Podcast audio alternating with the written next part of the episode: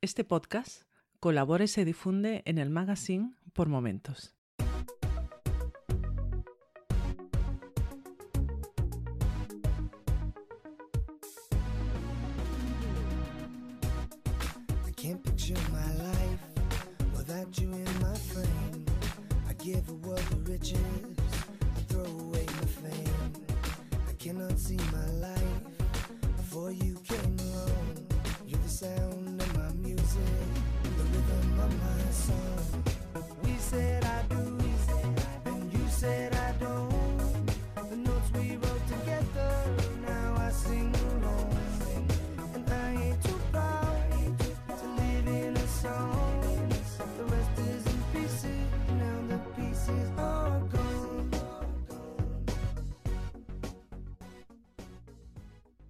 Bienvenidos una semana más a Jarras y Podcast.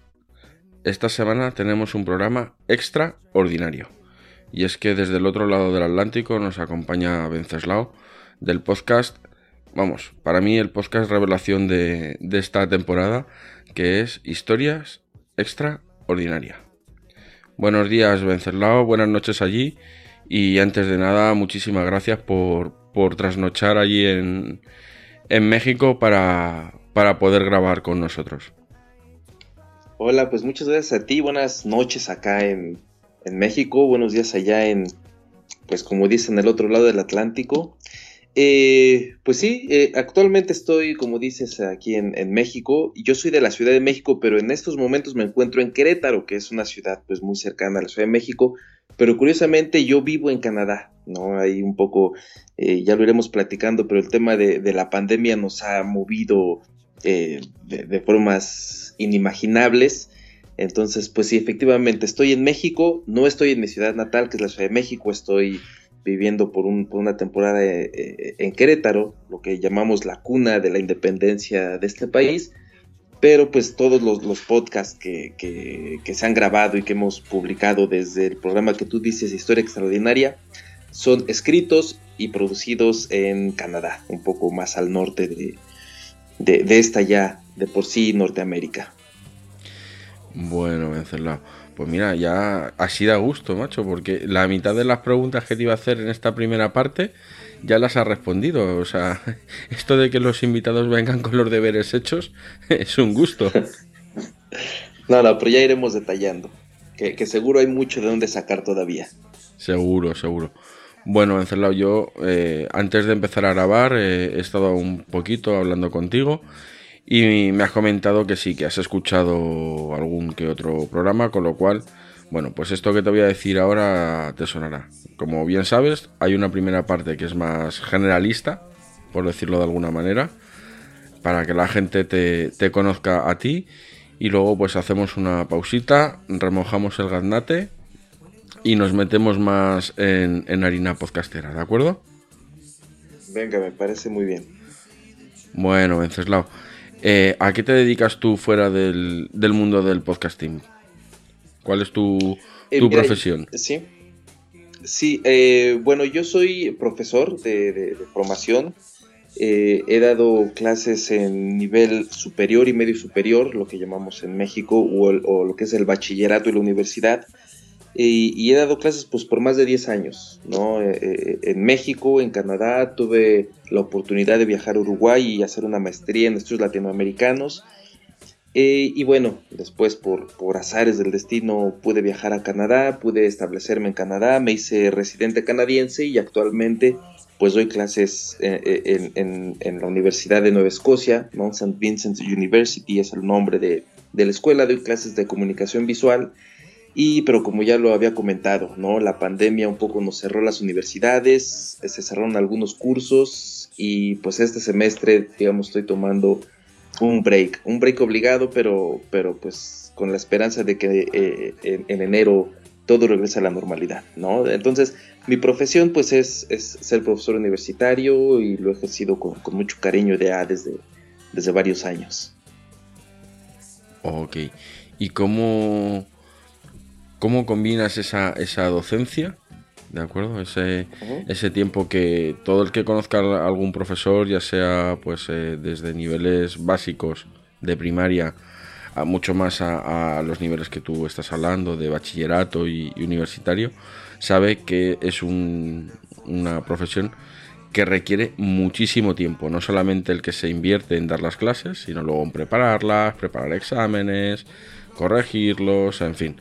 Eh, ¿Cómo combinas ese tiempo con, con el podcasting? Porque la verdad es que yo he escuchado todos los programas de tu, de tu podcast, ¿vale? Y aunque son cortitos, eh, cualquiera que los escuche se da cuenta que detrás eso lleva una una preparación y un pues eso un buscar información compilarla prepararla y demás que, que no son cositas de, de cinco minutos Sí, eh, mira, quizás aquí pueda decirte un poco eh, la historia de cómo comenzó el, eh, eh, mi proyecto de podcast, pero como decía, y yo creo que, que, como decías, hablamos un poquito antes de la grabación y, y tú entenderás un poco cuando uno viaja y uno cambia de país y uno está pues adaptándose a nuevas circunstancias, pues ah, de pronto hay veces que uno tiene que empezar de cero.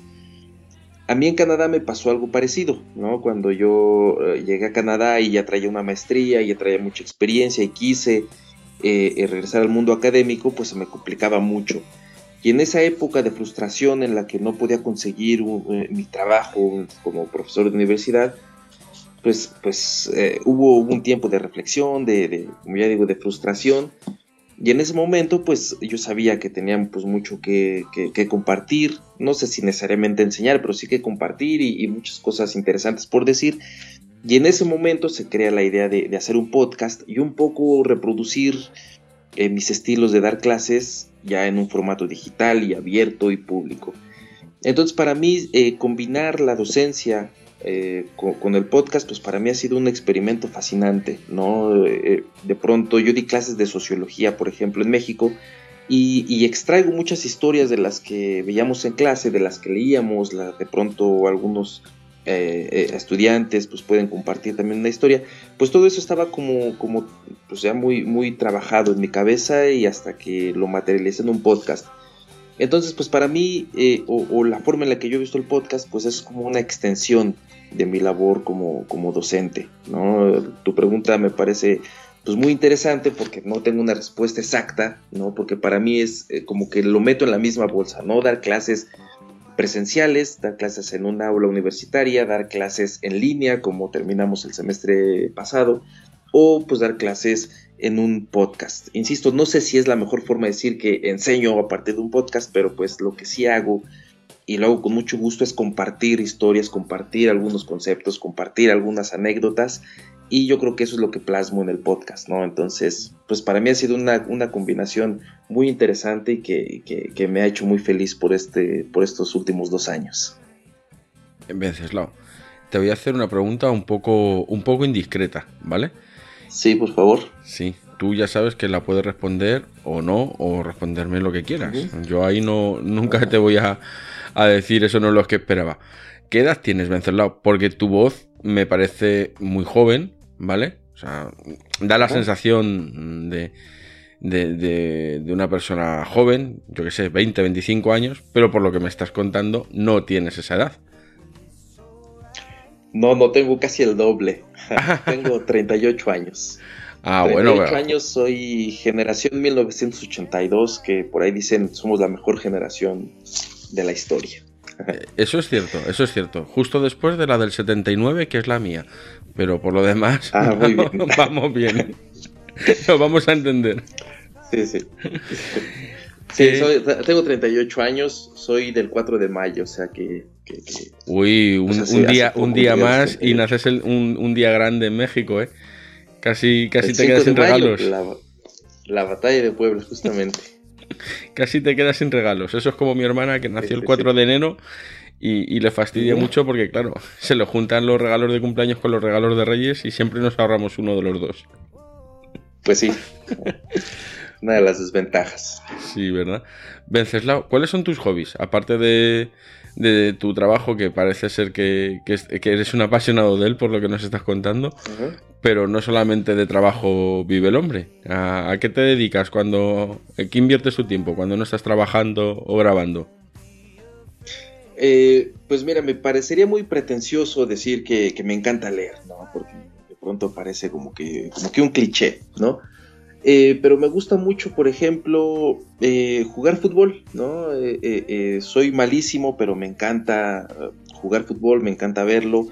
y pues prácticamente es eso, ¿no? Me gusta mucho leer, soy un, yo creo que, pues si has tenido, si nos has hecho el favor de escuchar los podcasts y la gente que, que de pronto lo, nos haga también el favor, yo tengo muchas referencias de mitología griega, ¿no? o estudios antiguos mayoritariamente con los griegos. Entonces me encanta estar siempre investigando, analizando, eh, releyendo la mitología griega, a, Homero, a los dioses, me encanta la historia de Ulises, ¿no? La, de Ulises de la filosofía griega y la de Ulises de James Joyce, que es así como, como mi máximo. ¿No? Pero insisto, me, parece pretencioso decir que me la paso leyendo toda todo el tiempo. Me encanta ver fútbol, me encanta el soccer. Ah, si alguien nos está escuchando en México, pues soy americanista de hueso colorado, ¿no? Soy del, equipo de la capital, el orgullo de la Ciudad de México.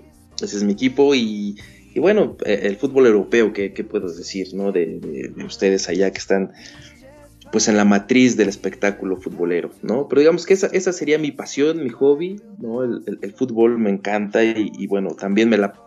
Soy ese, e, esa clásica persona que abre YouTube para ver y rever las repeticiones de los mundiales y, los goles más espectaculares de las Copas América o, o rever las finales de mi equipo y me emociono igual que la primera vez, ¿no? Entonces, Capaz que eh, eh, en, breve mi, respuesta sería soy muy futbolero y me encanta ver y rever fútbol. Bueno, bueno, cuando me has dicho cuando me has dicho que te gustaba el, fútbol te iba, te iba a preguntar si no, no le irías al, al Cruz Azul. Ya, ya veo que no. No, no, no, no. Jamás, jamás. Jamás. Eso nunca. Tengo un grado de dignidad más que, que, no me permite irle al Cruz Azul. Sí, no, no. Bueno, bueno, oye, escucha, aquí es como, como todo. Sabes que para, para gustos los, los colores. Claro, claro, sí, sí. sí. Bueno, entonces, aparte del fútbol y, la lectura, no, no hay nada así que, destacar. Eh, pues capaz que hay, hay, muchas cosas, ¿no? De pronto me gusta también eh, eh, crear como cosas de, emprendedurismo, ¿no? En, Canadá tengo un, negocio muy pequeño de arte huichol, no sé si estés familiarizado con una, etnia en las montañas de México que hace un arte precioso a partir de los colores y las formas que, que ellos ven mientras comen una sustancia que se llama el peyote, ¿no? que es como un, como un alucinógeno, la gente empieza a alucinar y empiezan a crear arte, que es toda una tradición, digamos que no es una droga recreativa, es, parte de un modelo de vida muy antiguo.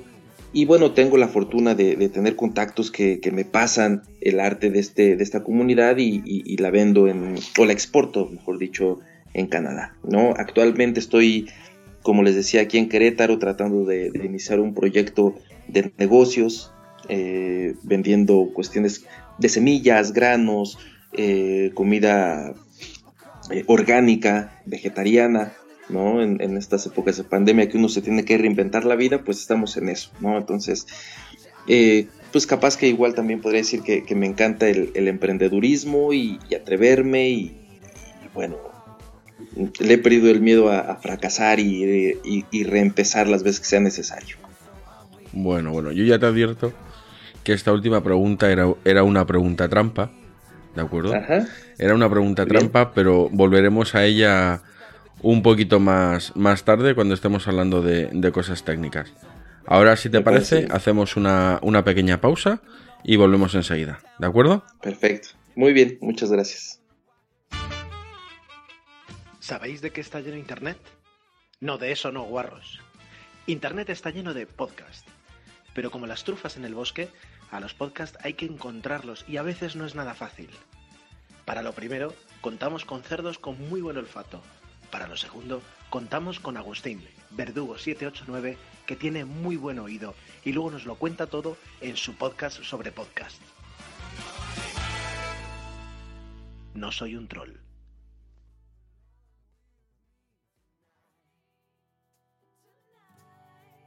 Bueno, pues después de, de remojarnos un poco el, el, gandate, o al menos yo, espero que Venceslao haya hecho lo mismo, aquí, aquí estamos de vuelta. ¿Qué tal, Venceslao?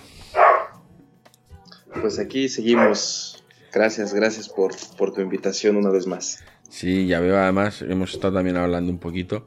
Veo que, que nuestra compañía perruna se ha hecho, se ha hecho presente, ha querido saludar a sí, todos sí. los oyentes.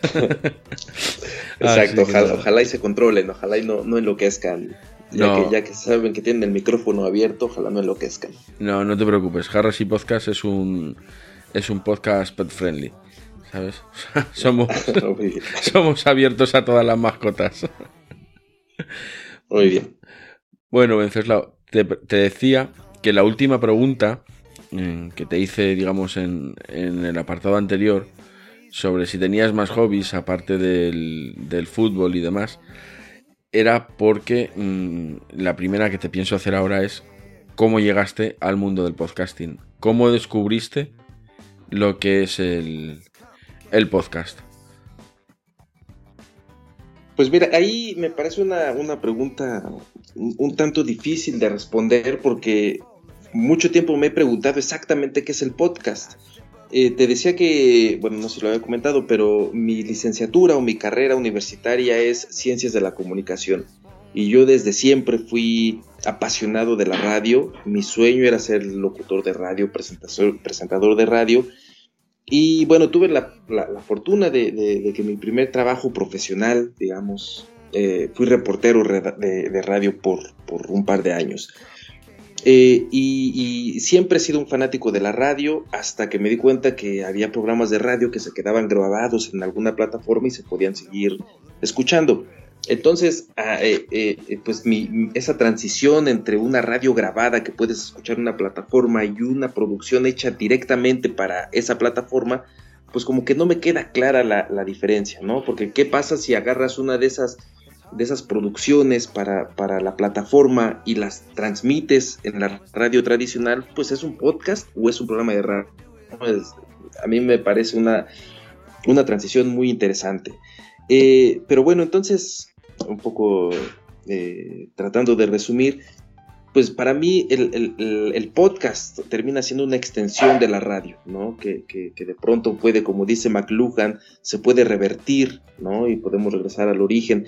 Pero, pero para mí eh, yo veo el podcast como una radio digital que se puede mantener en una plataforma eh, eh, abierta, pública, y, pues es una herramienta que, que, pues todos podemos sacar provecho, ¿no? Entonces, otra vez, perdón si me extiendo mucho, pero para mí el podcast siempre ha sido como una extensión de una de mis grandes aficiones que es la radio. Uy, uy, Vencerlao, aquí vamos a empezar a, a, llevarnos, a llevarnos mal tú y yo, ¿eh? Aquí vamos a empezar a Ajá. llevarnos mal tú y yo. Vamos a ver. A ver, te escucho, me encantaría, me encantaría escucharte. A ver, yo, eh, a tu pregunta, si un programa de radio, ¿vale? Ajá, sí. Mm, programa de radio, yo qué sé, voy a poner eh, sí. un de una cadena de, yo qué sé, de láser, de, de Radio Nacional, de, de la cadena sí. X, ¿vale? Uh -huh. El programa de radio, yo qué sé, El Larguero, por ponerte un, un programa deportivo muy sí. conocido aquí en España, ¿vale? El Larguero. Ajá. Sí, sí, lo conozco. Uh -huh. Bien, ese, ese programa se graba en radio, en formato radio. Eh, ¿Sí? Son periodistas que van a, a, la sede de, de, la cadena, graban allí, tienen conexiones eh, con los distintos eh, estadios, todo lo que tú quieras, ¿vale? Uh -huh. Y luego uh -huh. lo suben a, a, la plataforma, bien sea a la página web de, de la propia cadena, bien a Evox, bien a Spreaker, a la cadena que sea. Eso es una redifusión. O sea, estás volviendo a emitir ¿Sí? es lo típico que, que eh, antes, eh, los que tenemos ya cierta edad, muchas veces a lo mejor veíamos un partido de fútbol, como dices tú, y ponía imagen en diferido. Porque ese programa ya claro, se había emitido sí. y lo estaban volviendo a dar. ¿Vale? Otra cosa es lo que dices tú. Ahora alguien coge este programa de, de podcast, este episodio, y lo emite en Radio Podcastellano, en Radio 4G, en Radio Veracruz, ¿vale? Uh -huh. Eso es un uh -huh. podcast que se emite en radio. son, para mí los formatos son completamente distintos. De hecho, muchas, muchas eh, emisoras de radio ni siquiera te quitan la publicidad de, Purito Rey o de lo que sea que, emiten en sus programas. Por eso te preguntaba, ¿sabes? yo ahí sí tengo la diferencia muy clara, pero para mí es una, es una opinión personal y un, convencimiento de que son cosas muy distintas, porque parte del formato no son muy distintas eh, en cuanto a temática, en cuanto a libertad de, de, elegir, en fin. Por eso te preguntaba, pero es, un debate que siempre estoy dispuesto a, entrar. Es, mi trapito rojo. No, no, y, claro, no, y me parece, me parece un tema fascinante, ¿no? Eh, un poco si, si nos ponemos teóricos, uno de mis grandes eh, gurús de, la comunicación es Marshall McLuhan, ¿no? Y, yo creo que el podcast y la radio eh, eh, ejemplifican muy bien esta conversión de las nuevas tecnologías con, las tecnologías tradicionales, ¿no? Es lo mismo que pasa, por ejemplo, si dices que estás leyendo el periódico, pero lo estás leyendo en tu iPad, ¿no? Es decir, estás leyendo el periódico o no. Bueno, quizás la diferencia es el acceso a los públicos, no tanto el formato o, la difusión, sino cómo, cómo accedes a tus públicos, a tus oyentes, a tus lectores. Eh, lo mismo pasa con la televisión y, lo mismo pasa con cualquiera, ¿no? y un poco para mí la gran diferencia la podemos ver en la definición de las palabras, ¿no? La palabra podcast como tal es una, digamos, viene, se, genera de la palabra iPod y broadcasting, ¿no? Que, un poco en inglés sería transmisión vía un iPod, ¿no? Es como lo mismo que sería la transmisión vía radio, pero el aparato es distinto, ¿no? El, el podcast es iPod broadcasting, ¿no? Es decir, una transmisión vía podcast que pues termina siendo, la, única diferencia es el, aparato con el que lo escuchas, no es una radio, es un podcast, eh, es un iPod, perdón.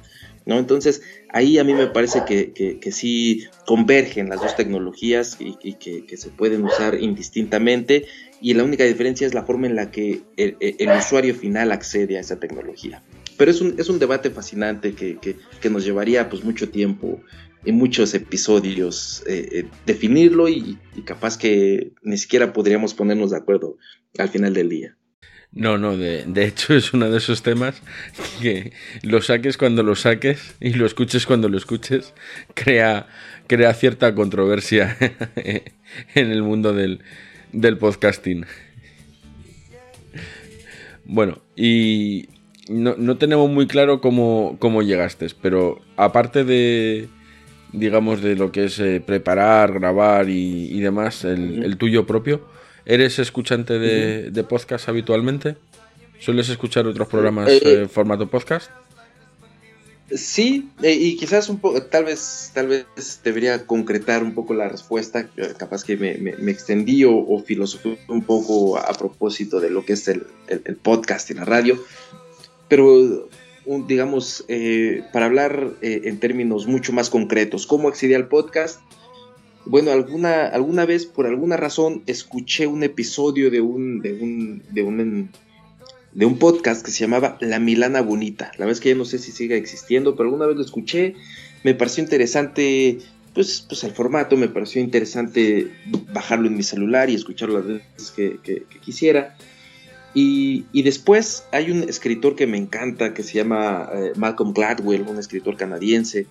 Y, supe que también tiene su podcast, ¿no? Una vez leyendo un artículo, él escribe en el New York Times y recomendaba su podcast, ¿no? Entonces, ah, para mí, yo no estaba tan familiarizado con la palabra podcast y dije, lo único que conozco de podcast es este programa de literatura que se llama o se llamaba La Milana Bonita, ya no tengo idea si, si lo sigan transmitiendo. Bueno, pues busqué, ¿no? Y me enteré que había una, aplicación que tienen todos los iPhones para, escuchar podcast.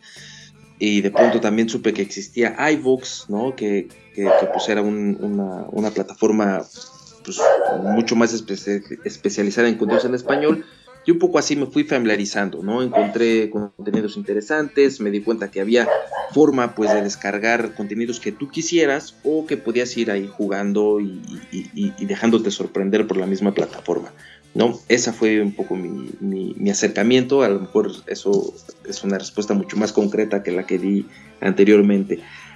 Y si yo escucho otros podcasts, pues sí, sí, sí escucho muchos. La verdad es que sí, sí, sí soy fanático del podcast. Y otra vez, no sé si, si vamos a caer otra vez en la misma discusión, ¿no? Pero por ejemplo, uno de mis podcasts favoritos es uno que es un programa de radio, ¿no? Que yo nunca lo he escuchado en la radio, nunca lo he escuchado en vivo, pero es un programa de, de, CBC, de la cadena pública canadiense, que se llama Under the Influence, ¿no? Un programa eh, exclusivamente de comunicación, marketing y, relaciones públicas. Y bueno, me encanta, ¿no? Es, es un, eh, desde esos que puedo escuchar cuatro o cinco veces al día, ¿no? El mismo episodio porque son datos interesantísimos. Hay otro, lo mismo, ah, otro de mis programas favoritos es uno que se hace eh, en la Universidad de Stanford, que es un programa de radio, de, radio universitaria, pero pues que el equipo de, de, la radio de Stanford lo graba y lo sube a una plataforma y yo escucho un programa de radio en podcast, ¿no? Por eso quizás vamos a volver a caer en la misma discusión de antes.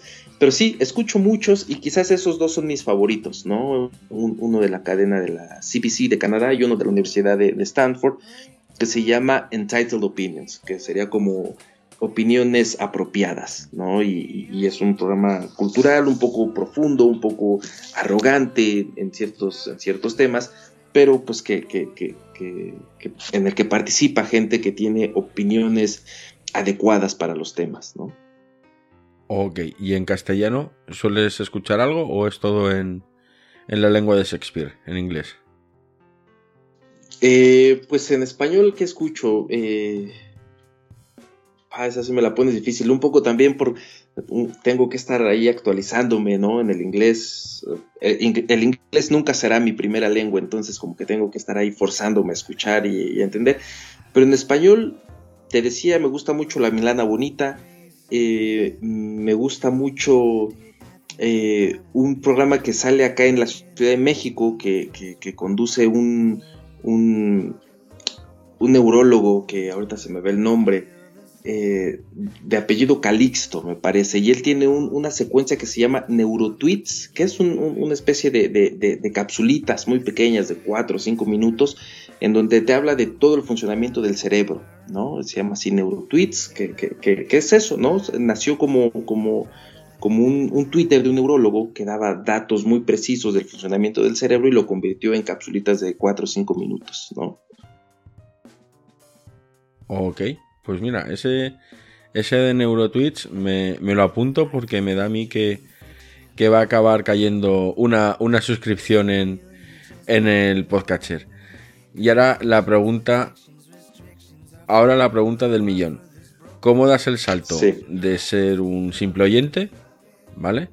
A decir, pues bueno, mm, yo tengo cosas que contar, ¿vale? Y las voy a. Y las voy a, contar en formato podcast. Esto lo has explicado un poco al principio. Pero sí que me gustaría que, te centrases más, digamos, en el. en ese clic. Que, ¿Cómo llegaste y dijiste? No, de aquí no pasa. Mañana grabo.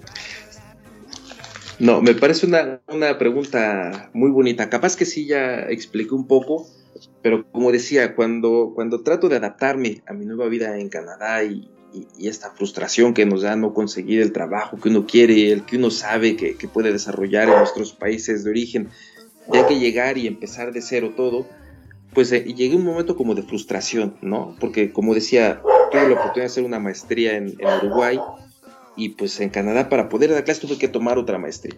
Entonces al final de esa maestría empecé a aplicar para diferentes trabajos de maestro y pues yo pensé que iba a ser muy fácil, ¿no? Dos maestrías, mucha experiencia, digamos, ya había hecho las conexiones necesarias, ya estaba al final de la maestría y pues ni siquiera me rechazaron, sencillamente pues no me contestaron, ignoraron mis aplicaciones de empleo. Y, bueno, tuve que tener un trabajo de esos trabajos puente que le llaman, un trabajo para sobrevivir. Y justamente caí como cuidando a gente con demencia por las noches, ¿no? Un trabajo fascinante, un trabajo que nunca me imaginé que iba a hacer, pero me tocaba ir por las noches a un hospital psiquiátrico y, sentarme eh, para cuidar solo que no pasara algo grave mientras, mientras los, los pacientes dormían. Y pues eran trabajos de, de 8 de la noche a 8 de la mañana. Yo estaba de 8 de la noche a 8 de la mañana pues cuidando gente dormida, ¿no? Y eh, tuve demasiado tiempo para pensar qué estaba haciendo de mi vida, para, para recordar lo mucho que tengo por compartir y lo mucho que me gustaría decir historias extraordinarias, que ahí mismo, en esas noches, cuidando gente con demencia, me puse a escribir y, y, en ese momento pues pasaban muchas cosas por, mi cabeza, ¿no? Un blog, un podcast, un, canal de YouTube, pero al final pues me, decanté por el podcast, un poco quizás por lo que ya había dicho, por mi amor y mi afición y mi, mi eterno apasionamiento por la radio. Y así nació, así nació, dije, mañana empiezo a hacer las pruebas, no tengo un micrófono, voy a hacer con el micrófono interno de la computadora, no sé dónde voy a sacar la música porque estuve leyendo todo este problema de, derechos de autor y del copyright. Entonces, pues empecé a investigar todo eso, ¿no? Buscar los recursos y, me llevó de esa primera vez que, empecé a escribir un guion a, la grabación final que me haya gustado, pues a lo mejor habrán pasado unos 10 días, ¿no? Pero, pero justo ahí en ese trabajo nocturno, ahí fue en donde di el clic y dije, no puedo esperar más, sin sacar tantas cosas que, me gustaría decir y que sé que tengo por decir. Ok, ¿y cómo, cómo es el proceso de, creación de, una de esas joyas que nos regalas en, forma de, episodios? Desde que se te ocurre de qué vas a hablar y cómo se te ocurre hasta que llega a, nuestro postcacher. Eh, pues mira, tengo eh, eh, un montón de ideas escritas, ¿no? Nada más tengo el...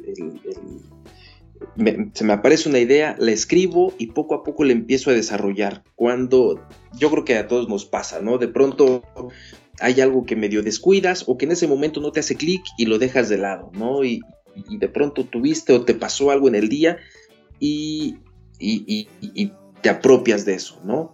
Te voy a dar un ejemplo muy sencillo, ¿no?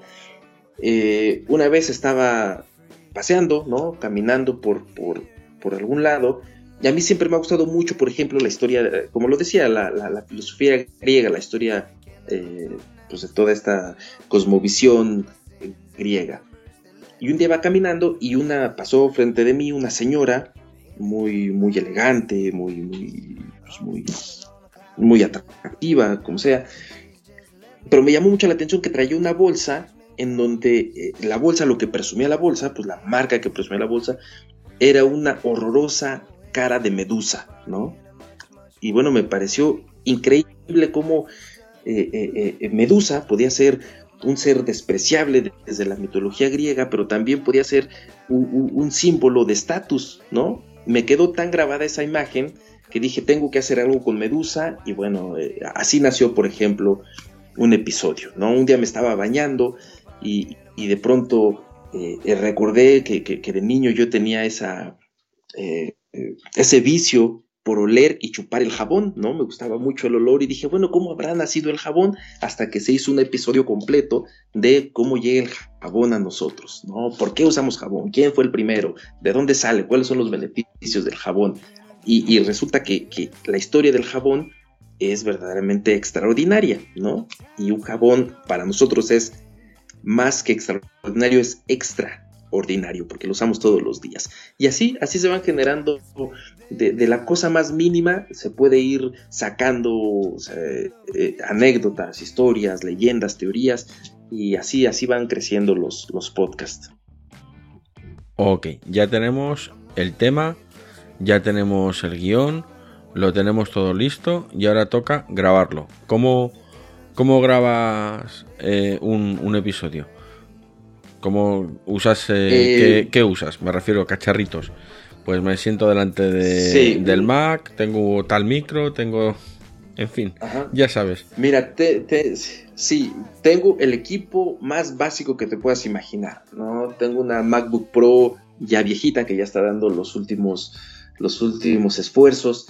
Eh, compré un micrófono en Amazon porque quería un micrófono chiquito que pudiera trasladar, porque una de mis ideas era pues andar haciendo el podcast como en, lugares, en distintos lugares, ¿no? Un poco para dar, para buscar la atmósfera. No lo he podido hacer, todo lo hago en un rincón, ¿no? En un rincón del pequeño departamento en el que vivo en Halifax. Y tengo un micrófono que se llama, híjole, no recuerdo, creo que se llama Samsung Sí, o un Samsung, Samsung. ni siquiera sé cómo, cómo se pronuncia. Y, y es, y es chiquitito, chiquitito, es, es literalmente cabe en la palma de mi mano, ¿no? Ese lo conecto, me ha dado una calidad pues, pues bastante decente. Y el, software utilizo el gratuito, el GarageBand, ¿no? De, de- el que viene en, la- en las- en cualquier computadora Mac. Es decir, no, no invertí absolutamente nada en softwares. Eh, el, micrófono pues es muy básico. Tengo un par de, audífonos pues también nada, nada, nada, pues nada caros, ¿no? Unos Sony que son buenos, pero pues que tampoco son, son, no gasté millonadas en eso.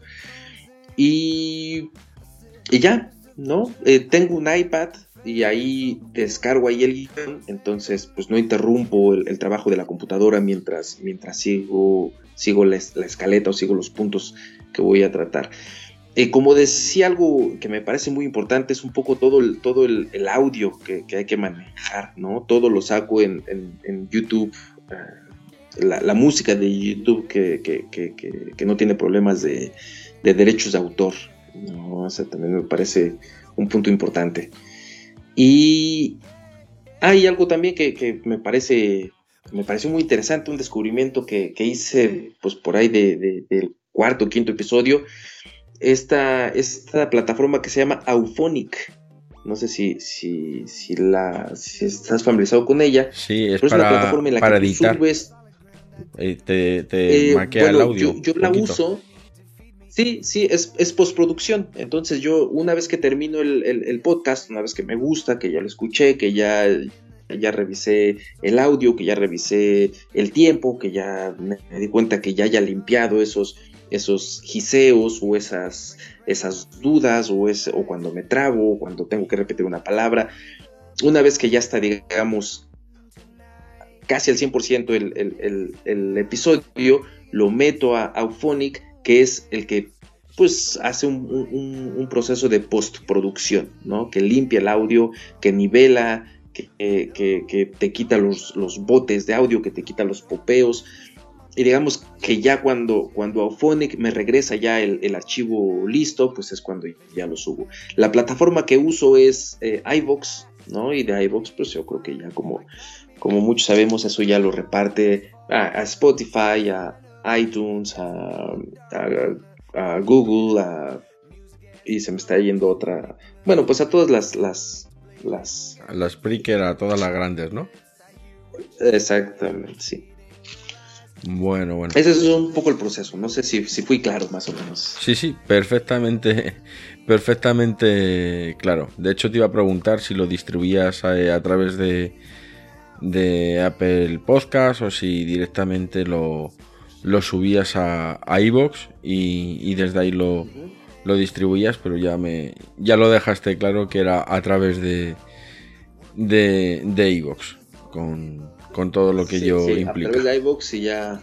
Ajá, y iVoox lo, lo, lo reparte, ¿no? Que la verdad eh, he estado muy contento con, con iVoox. La verdad es que sí, este. Pues, pues me parece que, que- que, a- en, en el tiempo que llevo me ha funcionado y pues sí estoy satisfecho, la verdad, con, con- con la plataforma, ¿no? Ok.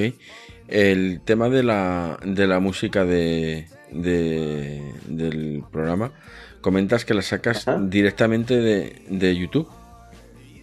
Sí, sí, de, de- de YouTube tiene ahí una parte, eh, eh, YouTube Studio se llama, y, y es una parte exclusivamente para creadores, en donde ellos te dan las pistas de audio que no tienes ningún problema para utilizarlas en podcast o en, en- en videos de YouTube, ¿no? Es decir, ellos mismos tienen su, su, su parte de música gratuita para creadores.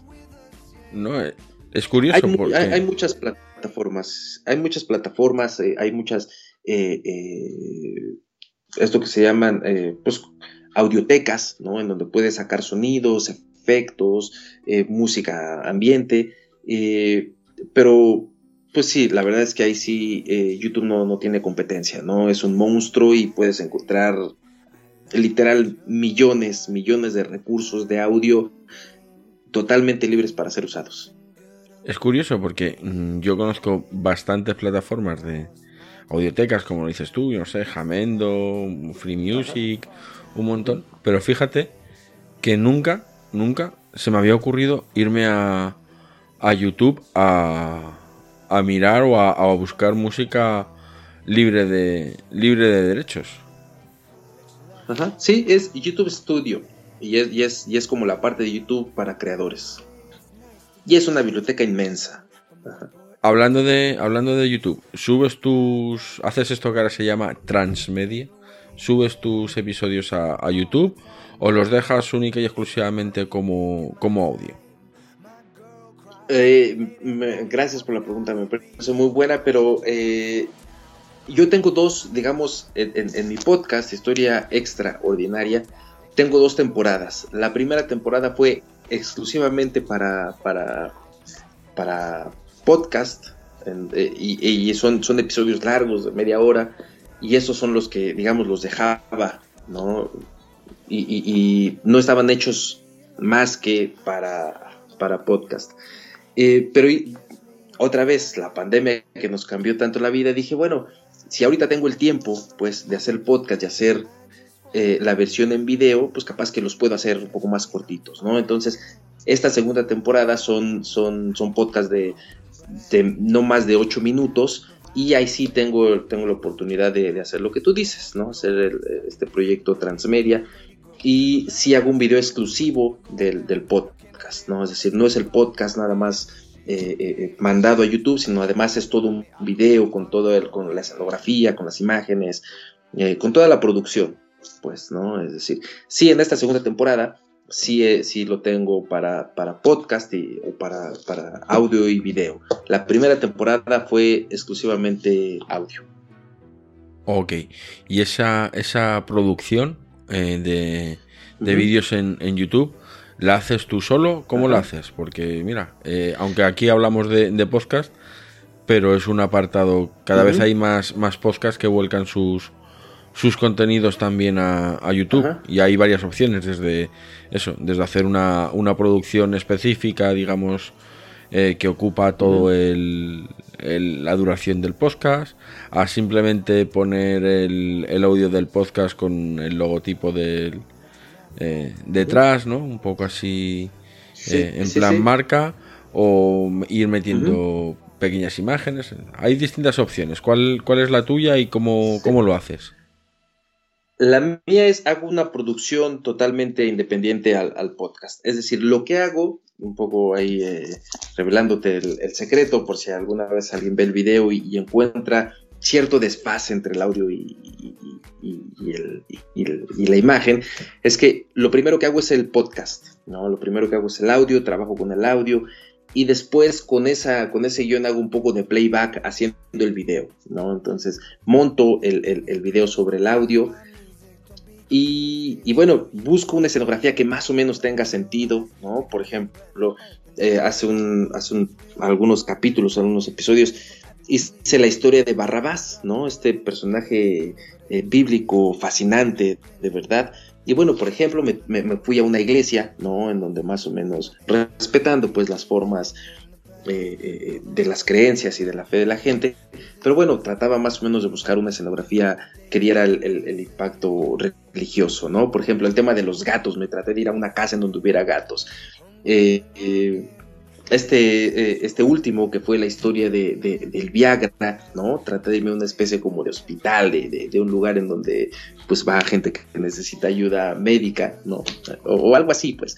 Y todo está acompañado, pues, de imágenes que me parezcan relevantes, ¿no? Ya sabes, uno busca, en, en- en- uno googlea imágenes en alta resolución que más o menos le den sentido y vayan armando ahí una, pues una retórica que tenga que ver con, con- con la historia, la imagen, el audio, trato de darle los efectos que tiene el audio, dárselo un poco en dinámica de imágenes. Entonces sí, ha sido un trabajo un poco, pues eh, yo encuentro que es mucho más complicado hacer video que hacer audio, ¿no? Un poco, tal vez porque yo no estoy acostumbrado a hablar eh, eh, frente a una cámara, ¿no? Pero, pero, pues digo, creo que, creo que va saliendo y a mí me ayuda mucho trabajar ya sobre el audio producido. Y, y en ese, y otra vez, ¿no? Un poco hablando de cuestiones técnicas, hablando de aparatos, uso también iMovie, que es el, el programa que viene integrado en, en- cualquier MacBook Pro, y uso la cámara, una Canon T5i, ¿no? que es una cámara de fotografía que graba ah, en HD y pues esos son, y, un tripié muy sencillo, ¿no? Eh, grabo tres o cuatro tomas, una de frente, una de lado, una de lejos y esas pues las voy, voy jugando con ellas cuando monto el, el video sobre el audio. Bueno, bueno, qué manera de añadirle todavía más trabajo a la, a la edición. Sí, sí, y, pero tiene ciertas consecuencias, ¿cierto? Antes podía hacer un, podcast cada, más o menos mi parámetro era hacerlo cada 10 días, ¿no? Sacar tres episodios por, por mes. Ahora cuando es audio y video, pues estoy sacando un, uno cada 15 días o, incluso a veces me tardo hasta tres semanas en, poder sacar uno, ¿no? Eh, aunque es mucho más corto, pues el, el, tema de tener las dos plataformas sí, sí, sí genera un poco más de tiempo. Sí, bueno, lo que genera también es bastante más expectación, porque te aseguro que yo estoy esperando el próximo episodio como agua de mayo. Sí, sí, viene pronto, te lo, te lo prometo. Ah, bueno, bueno, ya me dejas, ya me dejas más tranquilo. Bueno, em, sabes, eh, en, esta, en esta nueva temporada, desde que nos hemos incorporado al, al magazine por momentos, estamos eh, añadiendo al final del, programa una nueva sección, ¿vale? Eh, a la que llamamos el, transistor. Y el objetivo básicamente es, em, bueno, pues que la gente, por mucho que nosotros le digamos, ves a, a visitar la página de este podcast, visita su canal en YouTube o su canal en Evox y demás, pero sí que nos gusta, digamos, darle una, pequeña muestra, ¿sabes? Engancharles ahí un poquito, que les pique la curiosidad. Entonces ahora viene una, la típica pregunta de ¿a quién quieres más, niño? ¿A mamá o a papá? Y, la pregunta es, eh, si tuvieras que elegir uno de tus episodios, me da igual que sea de la primera temporada o de la segunda, ¿cuál de ellos elegirías? Y ya te, digo que con tu permiso es el que vamos a poner en esa, en esa sección. O sea, si tú tuvieras que recomendarle a alguien, decirle, mira, mira Jesús, yo hago un podcast, se llama Historias, eh, Historia Extraordinaria y escucha este programa, escucha este episodio que, creo que te va a gustar. ¿Cuál sería? Eh, mira, sí, sí, eh, me gusta mucho tu pregunta y, te voy a ser honesto, sí tengo un episodio favorito que fue el primero que fue, digamos, como mi, episodio piloto. Pero digo, todos los que estamos en, en los podcasts sabemos, ¿no? Tú haces tu primer episodio, te encanta, te fascina, lo publicas y, después de algunos meses lo escuchas y verdaderamente te da vergüenza, ¿no? Porque, porque te das cuenta que, lo que hiciste fue terrible, ¿no? Un poco cuando vas aprendiendo y vas conociendo más y vas mejorando pues, tu técnica de grabar, de, de editar pero me gustaba tanto ese piloto que hice que lo volví a hacer, ¿no? Ya con mucho mayor calidad. Traté de respetar el mismo guion, un poco eh, cambié un poco la música, cambié las entonaciones, mejoré un poco el guion, pero digamos que eh, dejé la misma esencia. Y, me parece muy interesante, y en especial pues que, en este espacio que me estás dando hablar de este, de este episodio, porque era eh, la necesidad de viajar, ¿no? Cómo, cómo los humanos somos eh, eh, eh, somos viajantes por naturaleza, ¿no? Somos animales y los animales se mueven a diferencia de las plantas que no se mueven, ¿no? Los humanos tenemos que, vivimos de explorar, nos hicimos humanos gracias a la exploración. Y ese episodio lo empiezo contando un poco la historia de Cristóbal Colón, ¿no? Y, bueno, yo decía que más que un héroe, pues él era un explorador como cualquier otro, ¿no? Si lo admiramos es pues porque tuvo la valentía y el arrojo y, y, fue un descarado que se atrevió a viajar por mil razones, ¿no? Ya, ya, ya hay mil interpretaciones. Pero me pareció curioso que, dando esa interpretación recibí muchos mensajes acusándome de anticolón, ¿no? Eh, eh, yo creo que de todos los podcasts que he tenido, ese es en, el que más feedbacks he tenido, en más comentarios, en donde al parecer yo era, yo, mi anticolonialismo no me dejaba hacer un programa serio. Me pareció muy curioso, pues porque yo soy un gran admirador de Colón, eh, yo no lo considero un descubridor de nada, ni, un héroe, pero, pero como personaje me parece un personaje fabuloso. Ese, es el episodio, digamos, mi episodio favorito. Pero después, en esta segunda temporada, retomo la historia de Colón y un poco trato de, demostrar que Colón pues no descubrió absolutamente nada, ¿no? Que en realidad, eh, si se quiere hablar de quien descubrió América, de quien llegó a América, de quien instruyó a, los nativos americanos, fue un monje de Afganistán hace que, llegó a América mil años antes de Colón y él fue el que, el que, digamos, el que empezó a introducir ciertas técnicas, el que, mm, mm, mm, pues el que tuvo esta primera conexión entre América o el continente americano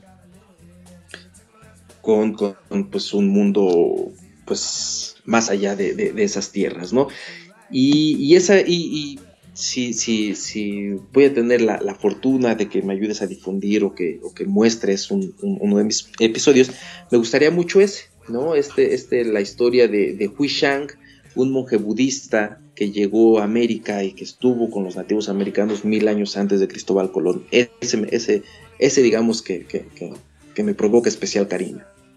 Ok, pues ese es el que usaremos para la, la sección de, del transistor, así que los oyentes ya saben, justo después de, de que acabemos la, la entrevista con, con Venceslao, lo, lo tendrán ahí disponible para para su, su disfrute. Venceslao, una, estamos terminando ya. No, no, te voy a robar mucho más tiempo, que sé que allí es casi la una de la mañana, si no la una ya, y, es hora de, que puedas, de que puedas descansar. ¿Cómo, cómo escuchas tú eh, los, los podcasts? ¿Los sigues escuchando en la aplicación de Apple Podcast? ¿O has evolucionado o descubierto otras, otras aplicaciones, otro podcatcher? Eh, bueno, yo mis tres, mis tres aplicaciones para, escuchar podcast es iVoox, Apple, ah, Apple Podcast y Spotify. Digamos, son, son las tres que, utilizo, pues, digamos, de forma cotidiana, ¿no? Esas tres aplicaciones. Ok. Y ya una, última pregunta técnica y ya sí, que... ¿Cómo, ¿Cómo, ves el, el tema de la, de la monetización en, en los podcasts. Ahora mismo está, está el tema de iBox Originals, eh, con la ayuda para, fans, programas exclusivos y demás. Eh, está desembarcando una nueva plataforma, Podimo, a la que se ha acusado de que, bueno, como muchos podcasts son eh, Creative Commons, pues ellos sí que los están usando para monetizar a, costa de los podcasters. Eh, tenemos Podium, hay un, sinfín de nuevas plataformas que están que están irrumpiendo con un, mogollón, así, un término muy técnico, mogollón. De, de, modelos, digamos, de, monetización, tanto para ellas mismas como para los podcasters. ¿Cómo, cómo ves tú eso? Y, si te has planteado eh, alguna vez el, monetizar alguno de tus programas. Mira, yo creo que, pues esa sería como la, tierra prometida de todos los que hacemos podcast, ¿no? De, pronto todos soñamos con que algún día esto sea rentable y, pues nos deje por lo menos para, para, pagar los servicios básicos. Y en lo personal, yo creo que ese es mi siguiente paso, ¿no? Hasta el momento no he dado, no he dado ese brinco, no he dado esa exploración, Capaz que porque el podcast, aunque, aunque me ha fascinado la experiencia de hacerlo, nunca lo he visto como un negocio que, que, me sea todavía rentable.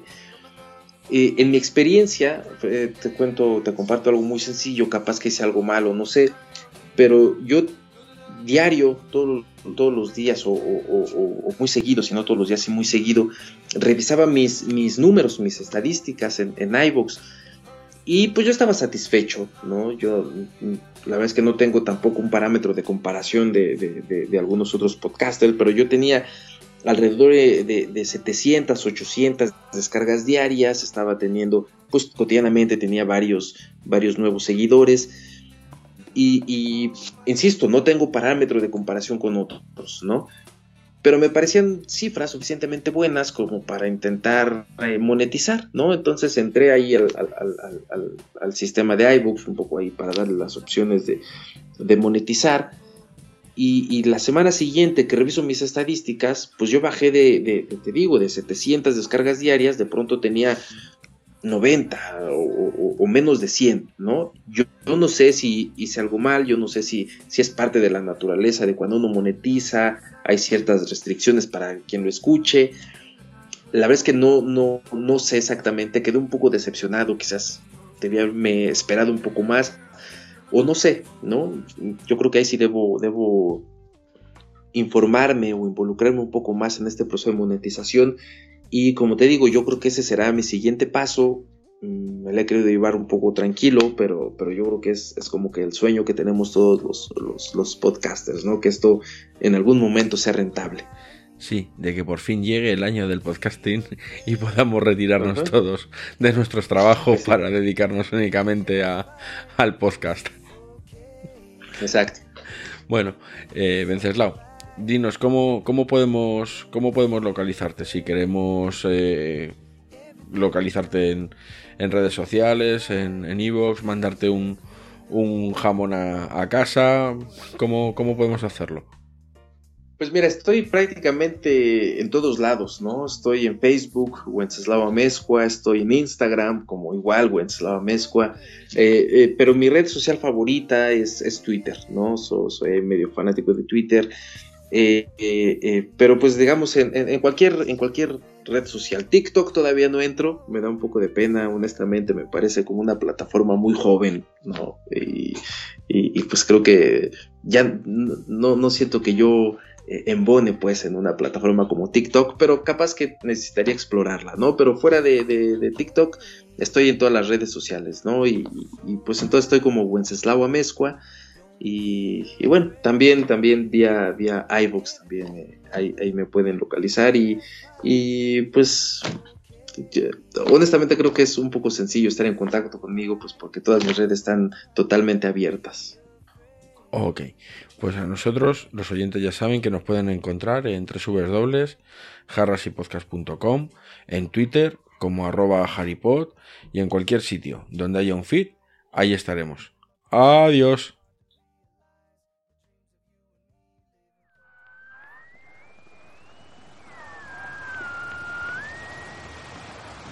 Alrededor del año 450, cuando los misioneros budistas viajaban por Asia compartiendo su filosofía y principios, un joven monje de Afganistán de nombre Hui Shang comenzó su viaje hasta lo más lejos que pudiera llegar.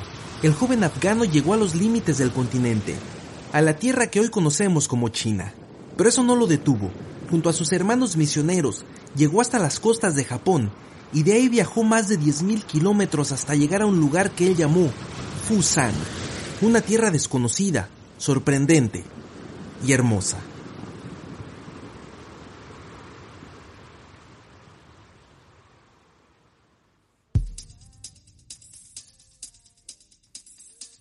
La cotidiana aventura de ser humano es extraordinaria.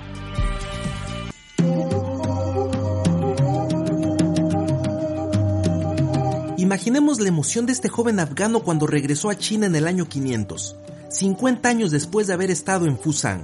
El monje le dio al emperador regalos de esa extraordinaria y misteriosa tierra. Entre los regalos venía un relato con todos los detalles de su viaje. Fusang era una tierra sobrenatural, una especie de paraíso donde todo era maravilloso. Hasta el día de hoy, en China, Fusang sigue siendo una palabra que se refiere a algo inmenso, gigantesco, grandioso. La historia del viaje de Hui Shang al Fusang fue enterrada en documentos antiguos. Quedó olvidada en algunos pocos libros hasta que en 1885 Edward Vining reunió toda la información que pudo para escribir su libro Colón sin Gloria y demostró que Hui Shang, un monje budista de Afganistán, fue quien descubrió América y la tierra que llamó Fusang es México.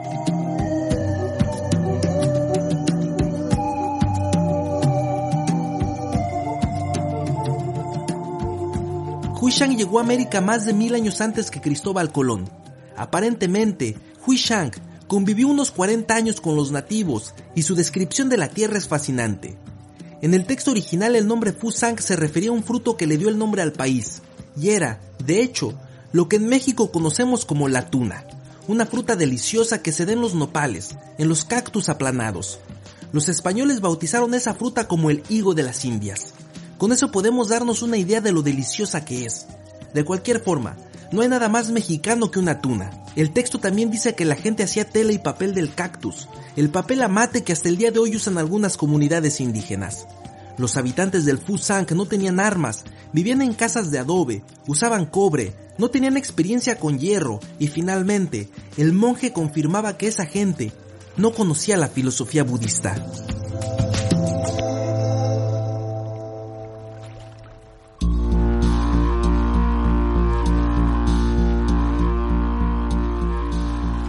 El trabajo de Vining en 1885 también muestra las similitudes entre el diseño chino y el mexicano, y varias curiosidades etimológicas.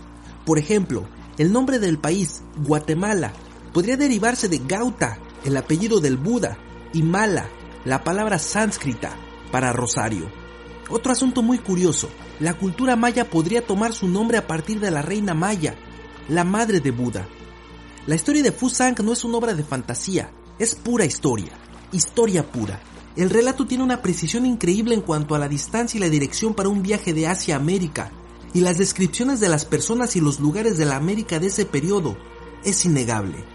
Hui Shang también describe con mucha emoción una piedra semitransparente, algo que suena exactamente como la obsidiana, los espejos utilizados por los antiguos mexicanos. Más allá del viaje a Fusang, además, hay mucha evidencia cultural de antiguos contactos humanos entre Asia y América. Por ejemplo, la escritura, la arquitectura piramidal, esculturas masivas y la creencia en la reencarnación y la impresionante similitud de algunas deidades. Hay algunos errores en los escritos de Huishang. Por ejemplo, no menciona el pulque, la bebida sagrada que los aztecas extrajeron del maguey y que hasta el día de hoy disfrutamos en el Valle de México. El error más significativo es que habla de caballos, cuando en la historia oficial sabemos que los caballos fueron traídos a América por los españoles en el siglo XV. Sin embargo, casi todas las inconsistencias en Hui Shang están abiertas a interpretación y todas ellas podrían ser alegorías sobre las doctrinas budistas.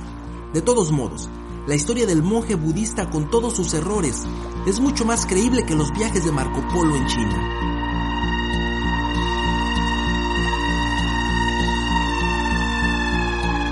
Hay otro factor importante que unificó los símbolos mexicanos y chinos.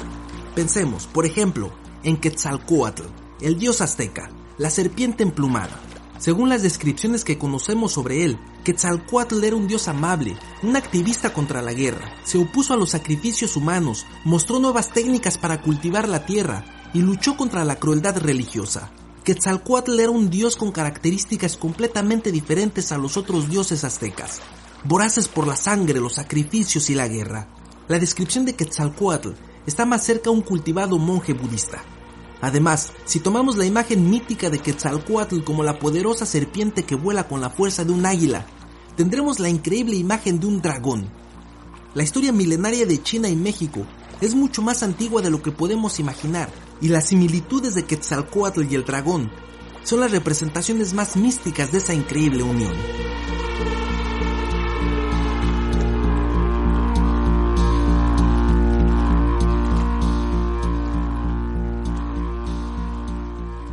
Hoy en día en América Latina, como en todo el mundo, todavía vemos a Cristóbal Colón como el descubridor de América. Sin embargo, mil años antes que él, un monje de Afganistán viajó desde China a México. Y tal vez la lección más importante de esta historia es que Colón llegó a América motivado por encontrar oro y gloria, mientras que el monje afgano tenía el único deseo de introducir las maravillosas enseñanzas pacíficas del budismo en Fusang, la majestuosa tierra de nuestro continente.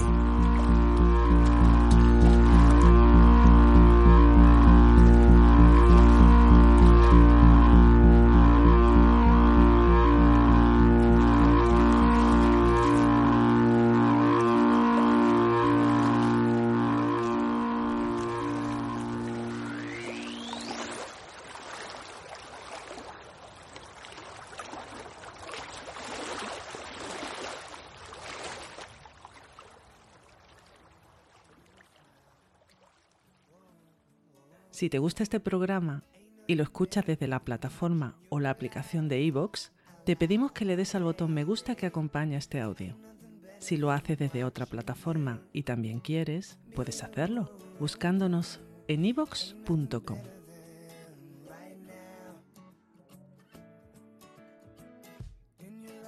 Lie the secrets I don't wanna miss. Put your hand in my hand and make a fist. Grab my shirt, curl your lip as if you know. Staring back in my eyes, saying, please don't go.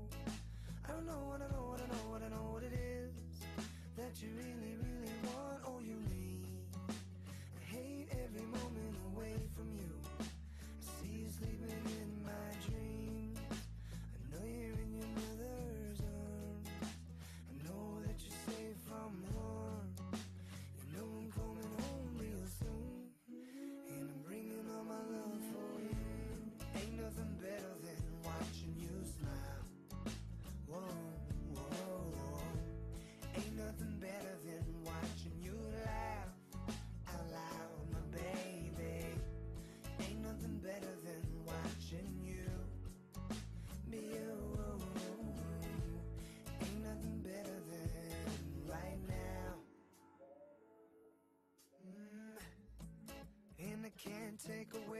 pain if I don't know you're hurting again.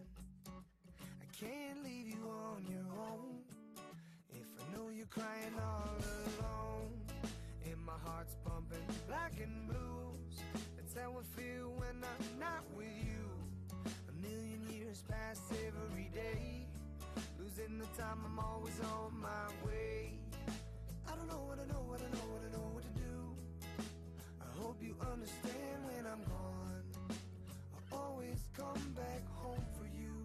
Open your eyes to a brand new dawn. Ain't nothing better than watching you smile.